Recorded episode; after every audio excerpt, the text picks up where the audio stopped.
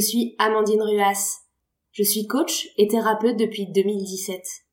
Dans ce podcast, je vous partage mes clés d'accompagnante pour vous offrir la possibilité de gagner en confiance en vous, de mieux vous connaître et de vous aimer, afin de créer pour vous le terrain propice à la réalisation de vos projets et de la vie dont vous rêvez. Très bonne écoute. Bonjour à toi, j'espère que tu vas bien. Dans cet épisode, j'ai envie de te partager quels sont les six pièges à éviter absolument si tu manques de confiance en toi. Autrement dit, je vais te partager six habitudes du quotidien qu'on fait parfois tous sans s'en rendre compte, qui minent notre confiance, qui la sapent et qui nous empêchent d'avancer dans notre vie. A contrario, je vais te proposer d'autres options, d'autres attitudes à adopter à la place de ces six pièges qui vont te permettre de déployer ta confiance en toi. La confiance en soi, en fait, ce n'est pas un don inné. Nombreuses personnes pensent que la confiance en soi, soit on l'a, soit on l'a pas. On est avec à la naissance, ou alors on n'a pas de chance, on ne l'a pas et on ne pourra jamais l'avoir. On a en effet parfois l'impression qu'il y a ces personnes euh, qui ont toujours eu confiance en elles, qui osent, qui se relèvent quand elles se trompent, et même qui rient de leurs échecs, qui dans un groupe sont aux premières loges, qui savent prendre la parole en public, qui savent dire quand elles sont d'accord ou qu'elles ne sont pas d'accord, qui ont des âmes de leader, qui osent changer de job, déménager, relever les défis de la vie sans crainte, comme si tout glissait sur elles. Et on a l'impression que ces personnes-là, elles ont ça depuis l'enfance. Et puis, à contrario, on a l'impression qu'il y a euh, ces grands timides, ces grands peureux, ceux que tout est frais, ou en tout cas, euh, qui n'arrivent pas à avancer sans se forcer en permanence, sans se mettre des coups de pied aux fesses parce que pour eux, ce n'est pas fluide, parce que pour eux, demander une promotion, une augmentation, parce que pour eux, euh, oser euh, apprendre une nouvelle langue, une nouvelle compétence, prendre la parole en public et être eux-mêmes dans un groupe, c'est toujours un effort permanent. Mais en fait, c'est faux. Ce n'est pas vrai que la confiance en soi, soit on l'a, soit on l'a pas. En fait, la confiance en soi, c'est un état d'esprit. Et il se développe. Et il se travaille à force d'habitude, tu peux déployer ta confiance en toi, comme une compétence. D'ailleurs, si tu as écouté l'épisode 37 du podcast, j'explique très clairement que le cerveau est comme un muscle, et que le cerveau va évoluer, se façonner, se développer en fonction des habitudes de vie, des pensées et des actions que tu déploies dans ton quotidien. Autrement dit, l'architecture du cerveau va complètement se transformer en fonction des habitudes de vie que tu développes ou que tu ne développes pas. Et cela s'applique à toutes les habitudes et à toutes les compétences. Aussi bien quand tu apprends une nouvelle langue, quand tu apprends un nouveau sport, ou alors quand tu apprends une compétence comme la confiance en toi. Autrement dit, il y a des habitudes qui vont booster notre confiance en nous tout simplement parce que répéter ces habitudes va permettre à notre cerveau un processus d'apprentissage valorisant la confiance. Et à l'inverse, il y a des habitudes qui, si on les pratique régulièrement, vont venir saper et miner notre confiance en nous et imprimer dans notre cerveau des réflexes qui ne nous servent pas, des réflexes dont on ne veut pas, et des réflexes qui nous empêchent de déployer pleinement notre confiance. Alors je vais te partager quelles sont ces habitudes pour que tu puisses enfin sortir du cercle vicieux du manque de confiance en toi et déployer de nouvelles habitudes qui vont venir renforcer ta confiance. Le premier piège à éviter quand on manque de confiance en soi, c'est de fréquenter des personnes toxiques, négatives ou pessimistes. Je sais que tu en connais. Ces personnes qui se plaignent en permanence, qui voient toujours le verre à moitié vide, qui te critiquent qui n'encourage jamais tes projets, qui trouve toujours quelque chose à redire sur ce que tu dis ou ce que tu fais. Ces personnes euh, qui te pompent ton énergie et quand tu as passé quelques heures avec elles, tu reviens complètement rincé. Ces personnes-là, je t'invite à les écarter de ta vie. Évidemment, je fais le distinguo entre des personnes qui ponctuellement, à un certain moment de leur vie, sont dans une phase négative ou très pessimiste, soit parce qu'elles sont déprimées, soit parce qu'elles ne vont pas bien, ou qu'elles traversent des périodes difficiles, des personnes qui tout d'un coup peuvent être plus agressives parce qu'elles sont stressées ou fatiguées.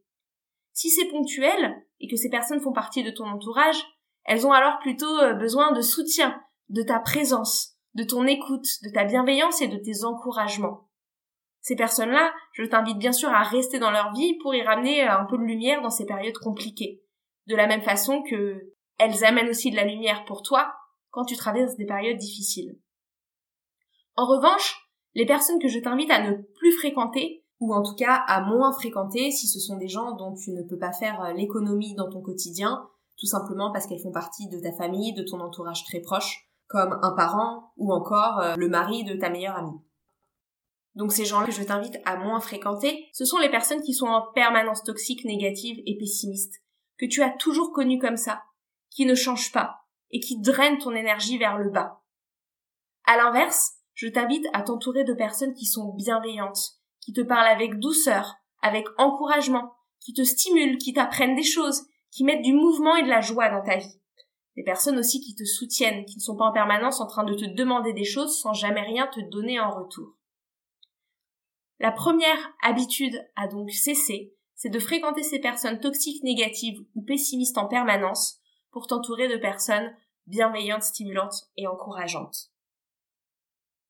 Le deuxième piège que je t'invite à éviter est celui de chercher à plaire à tout le monde.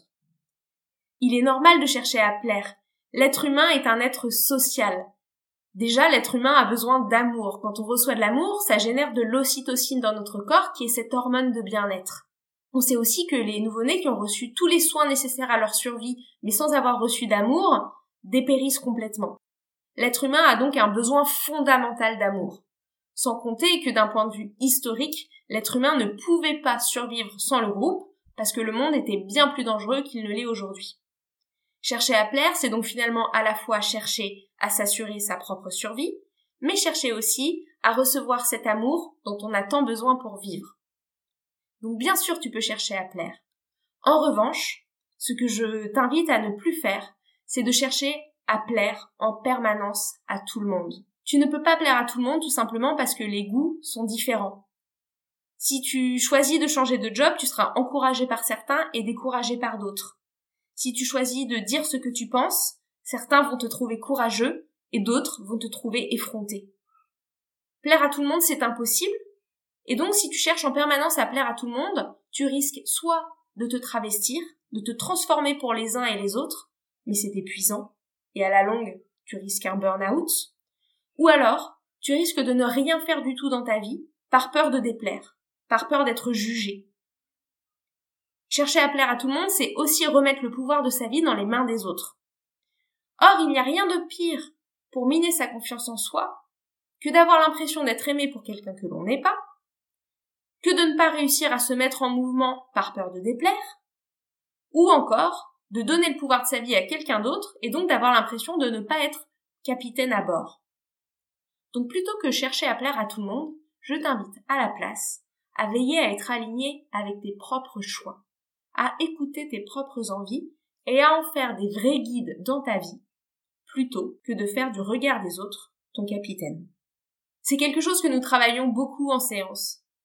Dans ce monde des réseaux sociaux, où chacun se compare, où les autres ont l'air d'avoir des vies rêvées, nombre de mes clients souffrent de l'impression de ne pas être assez bien, et cherchent en permanence à paraître mieux aux yeux du monde, à montrer une version d'eux-mêmes qui va toujours bien, qui est toujours en forme, qui réussit tout. Et ça les épuise. C'est quelque chose qu'on peut désapprendre. Et désapprendre cette habitude de chercher à plaire à tout le monde a de nombreux effets positifs. Ça permet ensuite de mieux écouter ses propres envies, ses propres choix, de récupérer l'énergie que l'on perd en faisant semblant en permanence, et d'apprendre à regagner confiance en ses propres choix en ses propres envies et à les vivre sans crainte.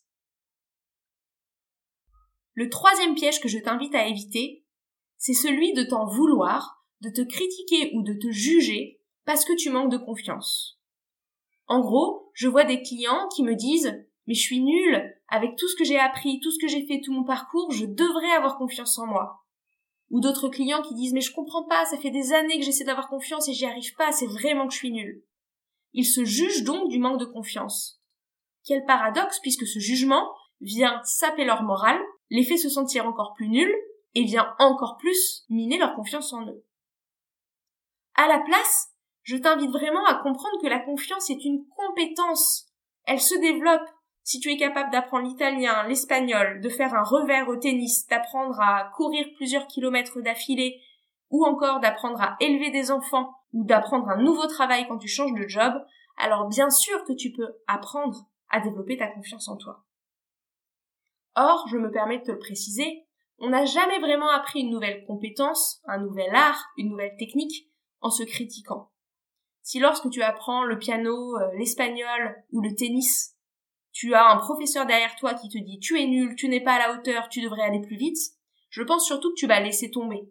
Tu vas jeter la raquette, tu vas taper sur le piano, tu vas balancer le livre d'espagnol et tu vas dire ça suffit.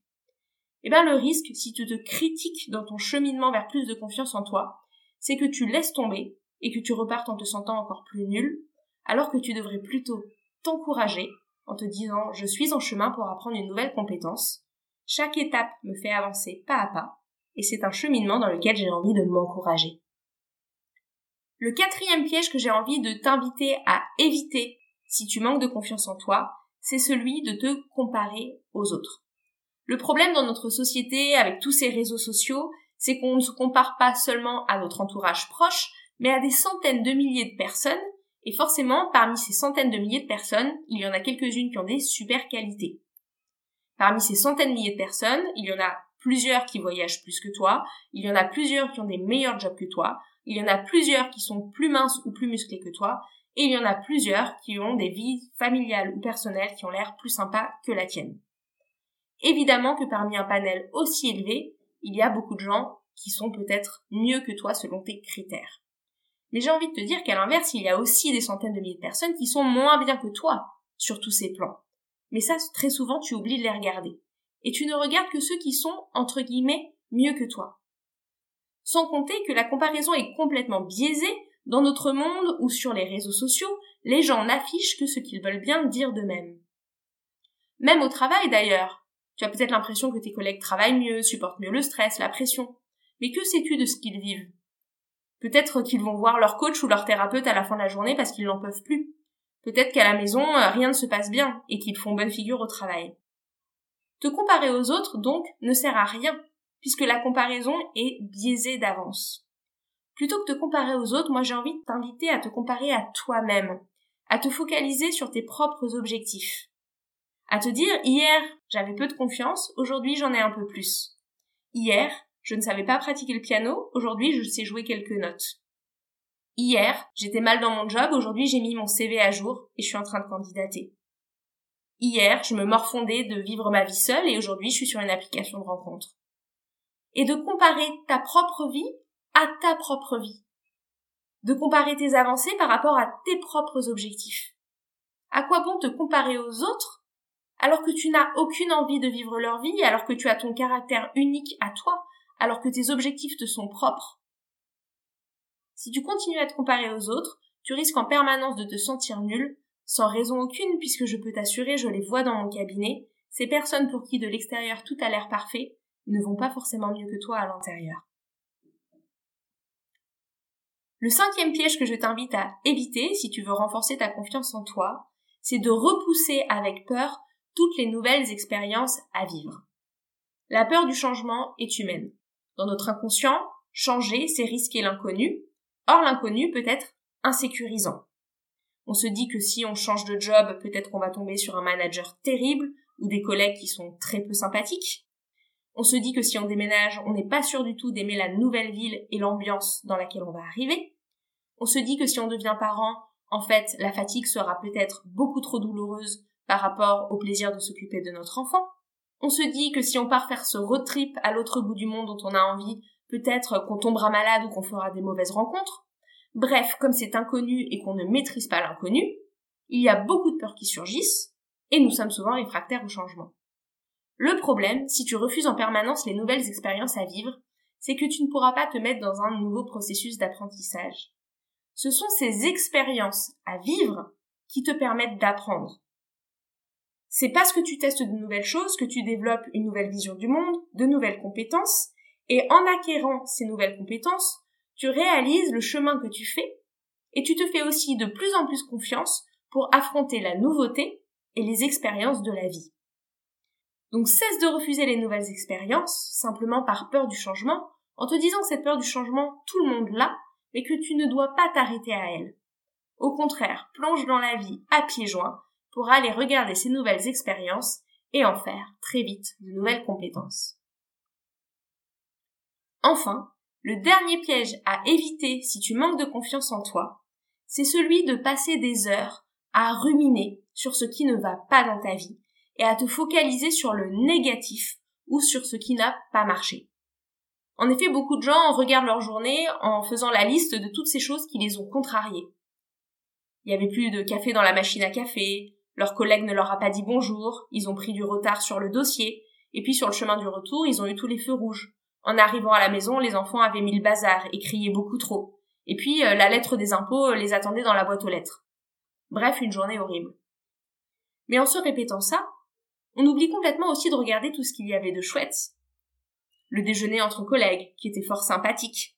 Tous ces points de notre to-do list sur lesquels on a avancé. Le fait de revenir à la maison, avec une maisonnée joyeuse, animée et des enfants qui nous attendent. Le fait de se dire que si on a des impôts à payer, c'est aussi parce qu'on gagne sa vie. Le problème, si on passe son temps à regarder le négatif et ce qui ne va pas, on crée un sens de la dévalorisation de sa propre vie et de soi-même. Alors qu'à contrario, c'est en pensant au positif, en pensant aux solutions, qu'on commence progressivement à habituer son cerveau à regarder tout ce qu'on fait bien dans sa vie et tout ce qu'on a créé de bien pour soi-même. Et c'est ça qui muscle la confiance en soi. Alors j'ai envie de te demander de t'arrêter et de réfléchir. Es-tu tombé dans l'un de ces six pièges qui minent ta confiance en toi? Est-ce que, sans t'en rendre compte, tu fréquentes des personnes toxiques ou négatives? Tu cherches en permanence à plaire à tout le monde. Tu te juges de manquer de confiance. Tu te compares aux autres. Tu refuses les nouvelles expériences à vivre par peur du changement Ou encore tu passes beaucoup trop de temps à ruminer et à te focaliser sur le négatif. Si tel est le cas, je t'invite pour commencer peut-être à choisir une de ces habitudes et à te concentrer dessus pour progressivement travailler chaque jour à l'arrêter ou à la réduire et mettre en place une habitude plus vertueuse et plus constructive. En coaching ou en thérapie, je t'accompagne pour développer cette confiance en toi, dépasser ces habitudes qui te minent, dépasser tes peurs et tes blocages et enfin mener la vie que tu désires. Tu peux prendre ton rendez-vous découverte gratuit qui est sur mon site internet amandineruas.fr et tu peux aussi suivre mes conseils hebdomadaires sur mon compte Instagram amandine-du-bas coaching. Sache aussi que dans le programme que j'anime chaque année, Capitaine de ma vie, nous travaillons sur tous ces points. C'est un programme qui vise à te donner les outils pour déployer une confiance en toi solide et durable. Grâce à ce programme, tu apprends à désamorcer les pensées de rumination et les pensées toxiques. Tu transformes tes relations en apprenant à être plus toi-même, à te détacher du regard des autres, à dire ce que tu penses et à ne plus te comparer. Tu oses te lancer dans les changements et rebondir quand les choses ne fonctionnent pas, et surtout tu fais des choix alignés avec ta vie. Ce programme te permet de reprendre les rênes de ta vie en main et de mettre en place les changements durables que tu désires. Tu peux d'ores et déjà t'inscrire sur la liste d'attente de la prochaine session. Et si tu as la moindre question d'ici là, tu peux me contacter sur mon site amandineruas.fr ou prendre ton rendez-vous découverte gratuit. À très bientôt.